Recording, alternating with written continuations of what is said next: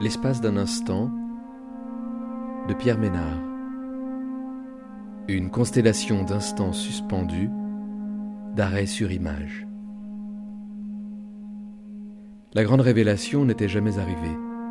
En fait, la grande révélation n'arrivait peut-être jamais.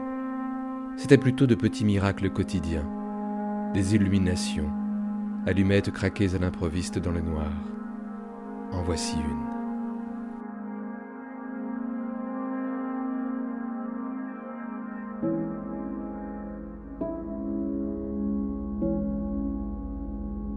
Brazzaville, Congo, 13h29. Il n'y a pas de logique. Comment pénétrer dans ce monde invisible, l'univers de la magie, entre le réel et le surnaturel, dans le monde des esprits Cet homme est un guérisseur traditionnel. Il fait partie d'Engunza, une confrérie qui combat les mauvais sorts. Le temps a passé depuis, mais des forces immuables sont toujours à l'œuvre. Comment réagir face à toute cette irrationalité générale? Il n'y a pas de logique, ou plus exactement, il existe une logique interne dans un pays assez déréglé, en conflit entre tradition et modernité, avec des habitants traumatisés par la guerre civile et baignés dans un imaginaire magique qui imprègne toutes les sphères de la société. Et souvent les conversations se placent à deux niveaux. L'un très concret et l'autre plus mythique et poétique, ce qui n'est pas toujours facile à décoder. La sorcellerie est une réalité. Il y a au Congo une guerre invisible menée avec des mauvais sorts et des envoûtements. Les limites entre magie blanche et magie noire ne sont parfois pas bien définies. La force de ce pays, c'est le temps présent. La vie y est précaire, demain est très loin. Madrid, Espagne, 14h29. Au creux de la main, les pastilles de toutes les couleurs. Rouge, jaune, rose. Tu les regardes sans comprendre ce qui t'attire en elles. Si légère et soudain si pesante. Les journées se répètent inexorablement. L'heure des repas, l'heure des visites, l'heure du repos, l'heure des activités, l'heure des promenades, l'heure des médicaments. Ce refus de se laisser enfermer jusque dans ce qu'on attend de toi. Ici, l'horizon s'ouvre en cercle, comme des souvenirs, des traces blanches comme ce qui resterait de cauchemar quand les médicaments font leur travail là-haut. Apprendre encore, ébranler, partir à rebours de la fuite, juste le temps de fermer les yeux. C'est fini pour toi. Dans la couleur du jour, la couleur de la nuit mêlée, en partance pour l'autre versant sombre. Nos êtres dans la même silhouette complexe jusqu'au semblant de silence. Il faut répéter le mot, le répéter. La situation à l'envers, sa chute sans fin. Je me demande comment remplir les cases, je me demande comment remplir les cases vides. Le jeu de la présence de soi au monde, des grands nuages blancs, et puis un trou noir de silence. Plus tard, se relever. Westport, Connecticut, États-Unis, 8h29. Il fait chaud. Le corps athlétique de cet homme glissant avec aisance dans les eaux translucides de sa piscine. En bout de course, un verre rempli d'alcool l'attend sur le rebord du bassin. L'incongru de ce verre aux bords épais qu'il boit dans la fraîcheur de l'eau de la piscine. Un luxe inédit. Soudain, il sort de la piscine. Il se sèche rapidement, les jambes, le torse poilu, les cheveux en bataille, la serviette désormais à ses pieds. Il jette un regard à la ronde. Dans le silence de sa propriété, le jardin aux arbres espacés se prolonge dans la vallée qui l'accueille. Sans prendre la peine de s'habiller, il s'éloigne de sa piscine et se met à marcher. On ne sait pas où il va, parce que nous-mêmes ne savons pas où nous allons avant de le croiser et de décider de le suivre, sans savoir à quoi accorder plus d'attention. Cela nous engage à ouvrir les yeux pour voir ce qui nous entoure, qu'on croyait connaître sous un angle inédit, attiré par cette personne, ses faits et gestes. Se laisser porter, c'est l'idée de départ. Xiamen, Chine, 20h29. Travail à la chaîne, répétition des gestes. Le plus difficile, c'est de commencer. Il faut attendre que ça vienne sans se forcer, et à un moment donné, sans qu'on s'en rende compte, ça vient tout seul. Le temps ne nous appartient plus. Au milieu du tumulte, tu réinventes la solitude. Un espace imaginaire, comme les chiens qui cherchent la fraîcheur du sol. Ce moment où plus rien n'existe. Il y a du murmure.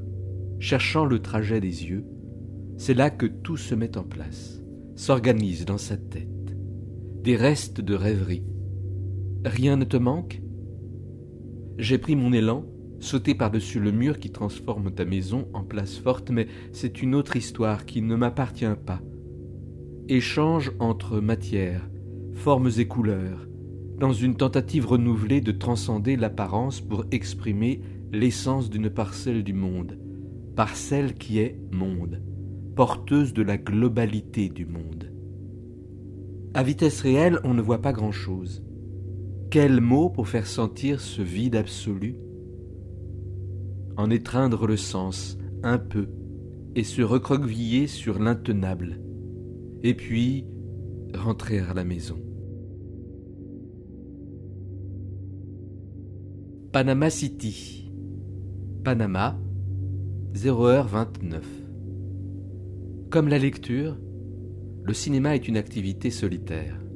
Mais il arrive parfois qu'on aille voir un film avec des amis, en famille. Avant que la salle ne soit plongée dans le noir, on discute, on plaisante, on parle des amis, de la famille, on se projette sur ce qu'on fera après, ce qu'on aimerait faire. Il est encore temps de parler. Dans quelques instants, ce ne sera plus possible le silence s'imposera à tous, la salle dans le noir, la lumière seule du film. Attraper quelque chose de cette lumière. Tout à coup pendant ce temps-là, se faufiler dehors par les interstices. Ce n'est pas ailleurs, c'est un autre instant, un composé de croisements, d'échappatoires et de perspectives. Avec le temps, j'ai compris que je n'étais plus attiré par ce qui brille dehors, par l'illusion des rencontres vaines, la valse des conversations censées changer le monde, l'artifice des échanges vaniteux. Les phrases ne disent plus rien, n'agissent plus. Et c'est le bavardage qui meuble le vide. Seul, pour autant qu'on puisse en juger. Mais dès que le film commence, je ne suis plus seul. San Juancito, Honduras, 6h29. Dans la montagne, les timides rayons du soleil peinent à percer au-dessus des sommets. Le lieu est désert, aride, inhospitalier. Caillasse sèche et roches sombres. La quiétude du lieu n'est troublée que par le cri intempestif des rapaces qui tournoient dans le ciel nuageux et l'éboulement irrégulier de quelques rochers qui se détachent de la paroi dans un grand bruit sourd et un épais nuage de poussière. L'horizon est une idée là entre le ciel et la terre, entre le ciel et le sol. La tombe est marquée au sol par une fragile croix en bois maintenue par un amas de pierres et d'objets votifs, entretenue par une grande ferveur populaire. Les alpinistes qui empruntent cette piste pour grimper au sommet, et qui espèrent succès, guérison ou amour, y déposent à chacune de leurs expéditions des objets personnels hétéroclites. Poupées, pendentifs, bijoux, bougies, croix, photos, cartes, formes improvisées d'ex-voto. Une explosion de couleurs. Des remerciements et des prières inscrits sur des bouts de papier, de tissu pliés, roulés. l'ensemble devant nous étendu comme un monde miniature, une tombe secrète, le sentiment que quelque chose de perdu se promène en chacun de nous. Agbog Bloshi, Ghana, 12h29. Décharge en plein air. Montagne de déchets électroniques. Labyrinthe de pistes luisantes. Entassement de colonnes. Labyrinthe béant d'un ventre endormi. Des milliers d'adultes, mais aussi d'enfants, d'adolescents. Des os et brûlent en plein air. Ordinateurs, télévision, téléphone, appareils ménagers. Ils veulent tous récupérer le cuivre présent dans ces appareils pour le revendre. Les travailleurs font des journées de douze heures, six fois par semaine. Les jeunes garçons, les burner boys, brûlent le plastique des machines pour récupérer le cuivre des composants internes. Ils travaillent pour la plupart à main nue, équipés parfois de simples barres de fer, de marteaux, sans réelle protection. Ils sont nombreux à souffrir de brûlures, de lésions oculaires, de problèmes respiratoires. Les substances présentes dans ces déchets, comme l'aluminium, le plomb, le cadmium ou le mercure, sont libérées et polluent les sols et l'air. Pour certains, le recyclage des déchets électroniques est une activité très rentable qui leur permet de sortir de leur grande pauvreté.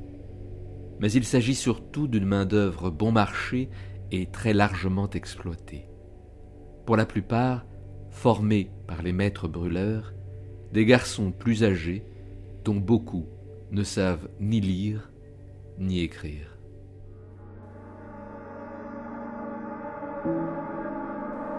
L'espace d'un instant de Pierre Ménard.